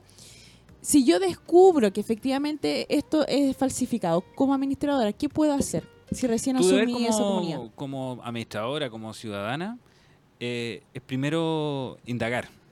Si veo que los, si yo pienso que los certificados son falsos, lo primero que debo hacer es llamar a la empresa certificadora y, y ver qué me dicen. Porque detrás de esos certificados debería existir una carpeta de ascensores, debería existir un informe de inspección, debería existir una factura asociada, o sea, tiene que haber indi- eh, indicadores de que se hizo el trabajo. Ahora, si falta alguno de esos documentos, porque puedes seguir, puedes confirmar que hay una falsificación. Hoy día las falsificaciones se pueden denunciar al ministerio, a la dirección técnica del ministerio que se llama DITEC, Uno puede dirigirse al Metro Universidad de Chile, edificio Copacabana. Ahí en el noveno piso están atendiendo. eh, lo- los del ministerio, y uno puede seguir un conducto regular de denuncia. Claro. ¿ya? La denuncia significa que el ministerio va a llamar a esa empresa y va a decir qué pasa. Y si no hay respuesta, ellos pueden tomar acciones legales o sacarlo del registro. Porque es gravísimo, es una falta gravísima y la ley de transporte vertical eh, penaliza a estas empresas, que, a las empresas que podamos eh, cometer estos ilícitos con multa en dinero y con sacar del registro. Y en ese caso debería actuar inmediatamente, por ejemplo, llamando a AIS certificadores para que vayan a certificar. Gracias por la, por la promoción. Hasta el día de hoy, eh, como, es, como partí diciendo que esto más que nada se ha tomado como una actividad social eh, bonita, eh, gracias a Dios no hemos tenido que hacer eh, trabajo de venta, sino que solamente hemos trabajado por recomendaciones. Ya. Clientes como ustedes, cuando hablan bien de nosotros, nos generan nuevos negocios. Entonces, hoy día, más que decir, ay, esa es la empresa, ay, esa es la empresa. No, yo creo que hemos tenido la suerte de que cuando un cliente nos llama es porque quiere trabajar con nosotros. Tenemos esa política. No, no nos gusta vendernos. Ya. Ya no- nos gusta que nos llamen porque nos prefieran. Nada más que por eso. Y eso nos hace sentir bien a todos nosotros, en general. Va por ahí. Hay que dejarse llevar por el río. Ah, muy bien. Claro que sí. Oye, eh, cada, hablaste tú recién de un año o dos años. ¿Cada cuánto tiempo se deben certificar los ascensores? El, solamente los edificios que en su permiso de edificación tienen un uso exclusivo de vivienda se certifican cada dos años. Ya. Una vez cada dos años. Todo el resto, una vez al año. Todo el resto significa todos los equipos de metro, todo el equipo de los malls, de los edificios de oficina, de los edificios residenciales, por ejemplo, senior suites, que son edificios de abuelitos que cuidan Sí, a la claro. tercera edad. Esos son de tipo residencial, por lo tanto es una vez al año. Una vez al año. Exactamente. Ah, Ahora también si tu edificio es habitacional pero es de uso mixto, es una vez al año. También debe ser. Claro. O sea, por ejemplo, un edificio acá del centro que tenga eh, eh, departamento, pero que también tenga oficina y planta comercial, una vez al año. Y si solamente tiene eh, locales comerciales abajo, Hay que revisar el permiso de edificación. perfecto.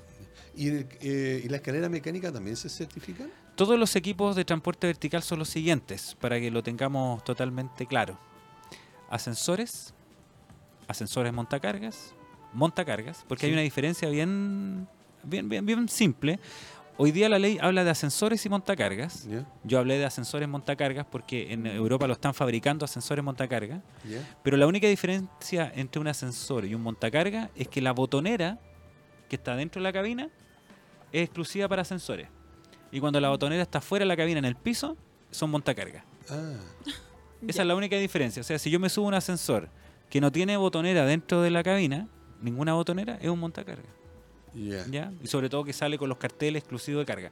Hay unos edificios, sepa dónde va tu mirada. Ya, qué bueno. Hay un edificio de oficina que se tienen un llamado anticipado. Cuando Sí. uno va a trabajar a la oficina, antes de subirse al ascensor hay una teclera y uno dice piso Sí. 28 y te dice ándala. Ya uno va la. Cuando entra a la cabina, Mm, No ve solamente botones de abrir y cerrar puertas Claro. o de alarma. Sí. Eso ya es una botonera de cabina, Ya. aunque no tenga los pisos. Pero tiene botón de alarma y tiene botón de abrir y cerrar. Los montacargas no tienen ninguno adentro. Ya. No tienen ningún botón porque no, no son para personas. Entonces, los equipos que entran de, esto- de- de esta categoría son ascensores, Ya. montacargas, escaleras, rampas mecánicas, mini, eh, mon- eh, los mini platos, o sea, eh, ¿cómo se llaman? Los mini cargas. Los que usan, por ejemplo, en el Jumbo, donde uno va al rincón Jumbo y pide Sí. un pastel y abre una cajita a la Ah, señora sí, y saca claro. el pastel. Ya, eso es un mini carga. Ah, bueno. Se le ¿Y llaman montaplatos. Claro, Esos también ingresan y también Wow. están todas las plataformas para minusválidos. Ah, claro. Todas las plataformas que son de desnivel Sí, son, también. también. entran dentro de la certificación. Los que no entran son ascensores dentro de los buques, eh, mini cargas de minería tampoco entran. Ya. Ya hay, hay unos ascensores gigantes, por ejemplo, tuve la oportunidad de ir a, a Lota y conocí el, el montacarga que tenían para bajar al pique. Ya. Y, y esos son no cumplen con ninguna normativa de seguridad porque Claro. está como museo hoy día, sí. pero era esos no entran porque son demasiado específicos. Supuestamente van a entrar a futuro. La idea Ah, es que todo el transporte vertical ingrese dentro de esta ley. ¿Se tiene un cálculo de cuántas personas transitan por los ascensores del país? Eh, se puede calcular, se puede calcular, porque por ejemplo tú en, en edificios residenciales, la cantidad de viajes diarios que hace un ascensor son cerca de dos por minuto. Dos viajes por minuto. en promedio. Ya. Dos viajes por minuto. Eh, pero tienes que considerar lo- los horarios peak, en la Sí. mañana y en la tarde. Claro, Considera también, puedes calcularlo con las oficinas que sostienen viaje a cada rato. Entonces, claro. tú puedes llegar a un estimativo, no lo he calculado. Pero la cantidad de viajes yo creo que es impresionante. Impresionante. ¿eh? Impresionante. Claro. Y la cantidad de personas también yo creo que debe Es ser. que hoy día te transporta de manera horizontal bastante, con autos, trenes, Claro. pero el transporte vertical es impresionante. Sí. Es demasiado grande y hoy día es clave, es crítico. Edificio sin ascensor, edificio con emergencia. Sí. Salen las noticias. Sí, es verdad. en todo caso. Eh, en el aspecto de cuando uno ingresa al MIMBU y hay un listado de mantenedores, certificadores y, e instaladores. Si uno revisa ese listado, que siempre está actualizado a la fecha en que uno lo está buscando, aparecen ciertas categorías para cada ítem específico. ¿Qué son esas categorías? Cuando tú ingresas a la página del mismo, que son registros técnicos.cl, eh, tú tienes categorías para instaladores y categorías para certificadores. Las categorías para instaladores son tres. Categoría 1, 2, 3. La categoría 1 implica que la empresa instaladora puede instalar cualquier tipo de equipo. La categoría 2 implica que pueden, tienen ciertas restricciones eh, de velocidad y de cantidad de pisos. Y la categoría 3 ya es más restrictiva, donde por ejemplo una empresa instaladora categoría 3 no puede instalar escaleras mecánicas. Solamente ascensores hasta, cierta, hasta ciertos pisos. Ya. Y las categorías de los certificadores son dos, primera y segunda categoría. La segunda categoría, tú estás limitado a certificar solamente ascensores hasta un metro por segundo y hasta 10 paradas. Perfecto. Es, la verdad, es leonina, porque si tú estás en segunda categoría no puedes certificar nada. Si estás en primera categoría, puedes certificar cualquier equipo. Ahora, hay un plazo. Hoy día todas las empresas certificadoras pueden certificar cualquier equipo hasta junio del 2020. Cualquier empresa, primera o segunda Ah, categoría. Perfecto. ¿ya? Eh, después de esa fecha, eh, solamente las empresas en primera categoría pueden certificar cualquier equipo. Y las que estén en segunda categoría van a poder certificar solo ascensores hasta un metro por segundo, eh, hasta 10 pisos y solo vivienda. ¿Ya? O sea, es ahí súper vamos, restrictivo. ahí vamos a tener que tener ojo en el momento en que solicitemos una Después de junio del 2020, Claro. no puede, eh, idealmente, fíjense bien que la empresa esté en primera categoría, porque si el edificio no, es habitacional, no lo puede certificar. Si ustedes tienen escalera mecánica, no pueden trabajar con uno de segunda categoría. Claro. Solamente hasta 10 pisos, un metro por segundo de velocidad, solo vivienda. Bien. Y solo ascensores. Ok. Pero en general apuntamos los sesenta y tantos certificadores que están muy bien inscritos. Apuntamos que ojalá más del 50% esté listo en marzo.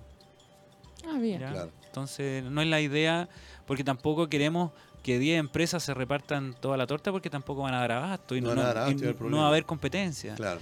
De hecho, este, este, este tema de la certificación ISO para las empresas se ha, se ha postergado casi tres veces, porque no todas las empresas lo consiguen y empresas nuevas que van ingresando tampoco tienen el tiempo justo para poder hacerlo. Claro. Entonces, a la larga, lo más probable es que se postergue de nuevo, por una última vez, pero eh, eh, así va a ser. Bueno, tenemos que irnos a una pausa. Sí. Sí. Obvio. Aprovechamos de agradecer a Angelo Darcali por habernos Un placer. acompañado. Un placer. Eh, queremos. eh, ¿Ángelo cuánto? Dar, Dar, Darcangeli. No, no, no, no, ¿no? te suena Di igual. Sí, gerente técnico de AIC Certificadores, por estar con nosotros, por habernos aclarado tantas dudas. Si alguien tiene eh, más dudas, igual nos puede escribir, nos puede mandar un WhatsApp y nosotros en los programas futuros podemos también ir contestándole. Y te dejamos invitado eh, para una próxima oportunidad. Eh, creemos que tu aporte eh, al programa y también digamos, a los auditores es muy importante, por lo tanto es una forma que tú tienes, digamos, de entregar parte de tus conocimientos a través de nosotros. Así que muchísimas gracias, Ángelo. Encantado por la, por la invitación. A modo de conclusión, hay algo que yo he practicado de jovencito, que me gusta la, la cadena del agradecimiento. Yo siempre eh, he tratado de, de ayudar de manera desinteresada a, a quien te pide ayuda, porque esa persona la despierta un poco y ayuda a tres más. Entonces la idea es que todos nos ayudemos. Y desde el día de hoy, hoy día estoy reco- he cosechado todo lo que he sembrado, porque persona que se me ha puesto enfrente, yo he tenido la, la oportunidad de poder ayudarla, eh, me ha retribuido. Los conocimientos igual, los conocimientos son de todo. Claro. Eh, ¿Por qué voy a esconder mis sentimientos si no tengo miedo? Bien. La idea es entregar lo que uno sabe, lo que uno tiene y ojalá que haya más certificadores el día de mañana, porque cuando ya haya mucho y no haya campo, me voy a dedicar a otra cosa. Ah, muy bien, pues. ok. De Bueno. hecho, estoy, estoy en un proyecto bien entretenido. Ah, sí. Lle- Llevo, eh, llevo un año investigando y ya tengo casi todo listo, porque eh, quiero, voy a hacer, de hecho voy a hacer una porque gracias a este negocio me pude comprar una parcelita. Ah, muy el, bien. sueño, el, el sueño del pibe, me falta escribir un libro nomás. Ah, bien. Eh, voy a hacer un- estoy haciendo proyectos de eh, piscinas naturales y cascadas naturales. Ah, Eh, es un- una cuestión que partió hace 20 años en Europa, eh, donde tú, eh, una piscina natural, o sea, una piscina artificial de la que tienes en tu casa, sí. tú la transformas en una laguna con peces, con cascadas naturales eh, y que no tiene ningún agente químico. Y tú te puedes bañar con peces, con tortugas, plantas. Entonces, ese proyecto de, de piscina ecológica y cascada ecológica voy a desarrollar para ser más amigable con el medio ambiente todavía. Perfecto, Qué muy bien. pues. buenísimo. Bien, muchas gracias, Ángel. Que estén muy bien. Gracias. Gracias. Una pausa y volvemos. Ya estamos de vuelta en el programa Hablemos de Copropiedad. Nos quedan pocos minutos, así que eh, solamente eh, agradecer a Ángelo que haya estado con nosotros, que nos haya contado una eh, situaciones que, se presentan en los edificios. Y la verdad es que queda un tremendo llamado a los administradores especialmente, en el sentido de la responsabilidad que significan para los administradores el estar atento al trabajo que ejecutan eh, los mantenedores de los ascensores y también el estar pendiente de los, eh, de los trabajos que se hacen eh, en el día a día, ahí mismo en los equipos. Y también siempre estar muy atento al tema de la normativa. Si no lo conocen muy bien los administradores, empezar a asesorarse, buscar, preguntar a los especialistas respecto a estos temas, porque, claro, si finalmente, y tal como dimos el ejemplo hace un rato anterior, uno toma una mala decisión respecto a aprobar un presupuesto por eh, un cambio de control, por ejemplo, un sistema de control, siendo que la empresa no lo puede ejecutar, eso le va a traer grandes dolores de cabeza como administrador. Eh, ojalá hacer eh, todos los trabajos a conciencia, ¿ya? Independiente del tiempo que esto tarde, ¿ya? También la gente tiene que entender que muchas veces los administradores llegamos eh, referidos porque han hecho una mala pega anteriormente. Claro. Y, y hay alguien que es muy querido mío que siempre dice, los administradores no hacemos milagros, no somos como un café instantáneo. Ah, claro. Sí, tú sabes quién dice eso. Sí. Siempre pone el, el- el- el ejemplo del café. Claro. Sí. sí. Entonces, esto es lo mismo. Si no se han hecho las cosas bien eh, durante dos años, no pretendan que un administrador lo va a hacer en un mes Claro. o en dos meses. Cuidado ahí cuando se ponen a prueba administradores por un periodo tan corto de tres meses, lo vamos a poner a prueba, después lo vamos a sacar porque no sirvió. Cuidado, tenemos que tener estar conscientes como residentes y ahora yo lo digo también como miembro del comité de administración, Sí. estar muy consciente de todo lo que se ha hecho hacia atrás para lo que viene en el futuro y no cambiar porque sí, porque finalmente uno cambia, cambia, cambia, cambia y nunca logra una estabilidad. Claro, al final, al final es la, la comunidad la inestable, es la comunidad la que tiene el problema y no solo los administradores, en muchas oportunidades cuando eh, suceden este tipo de cosas. Eh, muchas veces, tal como tú estás diciendo, hay una muy mala man- mantención, hay una muy mala inversión en los equipos de, los ascensores anteriormente, en el sentido de que no se han hecho las mantenciones oportunas, en que han contratado a malos mantenedores, en que hay una serie de problemas. Entonces traen un administrador nuevo que quieren que en dos meses le deje el ascensor impecable, lo que va a ser imposible, sobre todo si no están los fondos necesarios.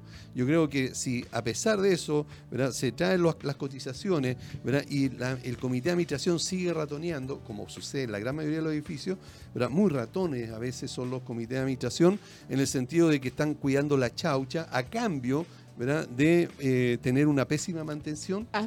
Entonces, eso significa de que el administrador cuando llegue no va a hacer milagro, porque es imposible. El único que hizo milagro al final lo mataron, ¿verdad? Hace más de dos mil años, ¿verdad? Entonces, eh, de ahí nadie más hizo milagro, ¿verdad? Por lo tanto, Y el no le administrador a un tampoco administrador, ¿verdad? Que eh, hagan milagro en este caso. Bueno, Hay algo que tú das en el clavo. Muchas veces la gente eh, se obsesiona con querer hacer las cosas rápido y salir del problema no cuantificando el costo que eso tiene. Muchas veces, lo queramos o no, es mejor hacer el trabajo bien de una, Claro. una pura vez, y eso quizás prorratearlo durante los otros meses, da lo mismo como lo quieran definir, pero hacer las cosas bien. Ideal, está, está sonando el celular, ideal que las cosas se hagan bien. Y, y más que bien, porque tampoco yo soy quien para jugar si algo bueno o malo, que se hagan correctamente de acuerdo a las A normativas que existen. Sí, que así es, existen. pues. Ya, si tenemos empresas eléctricas, entre una empresa eléctrica que está certificada y Juanito, que es un mayordomo y que también Claro. le pega, hagámoslo con la empresa. Es que nos queremos ahorrar costos. Sí, pero te está exponiendo a que el trabajador sufra un accidente, que eso va a ser mayor. Va a ser peor. Temas de ascensores. eh, ¿Qué pretendes? Si quieres cambiar a empresas de mantenimiento, háganlo. Pero van a tener que asumir el costo. Y el costo muy claramente no lo puede asumir un administrador. el es. costo lo tienen que asumir quienes están dirigiendo, en este caso el comité de administración y la comunidad en su plenitud. Así es. Entonces, tarea, Tarea es que tomar decisiones, ojalá en base a la normativa y correctamente. Y dos, el administrador no hace milagro, no es un café instantáneo y asumir las consecuencias de las malas decisiones, no atacando al administrador siendo que él fue el de la mala decisión, sino asumiendo las responsabilidades respectivas. así es. De- dicho esto, nos vamos también. Se acaba la cuestión. Sí, quiero mis vacaciones. Sí, ok. Nos volvemos a ver el próximo jueves a la misma hora. Que estén todos muy bien. Muchas gracias Sí. por escucharnos. Chao. Chao.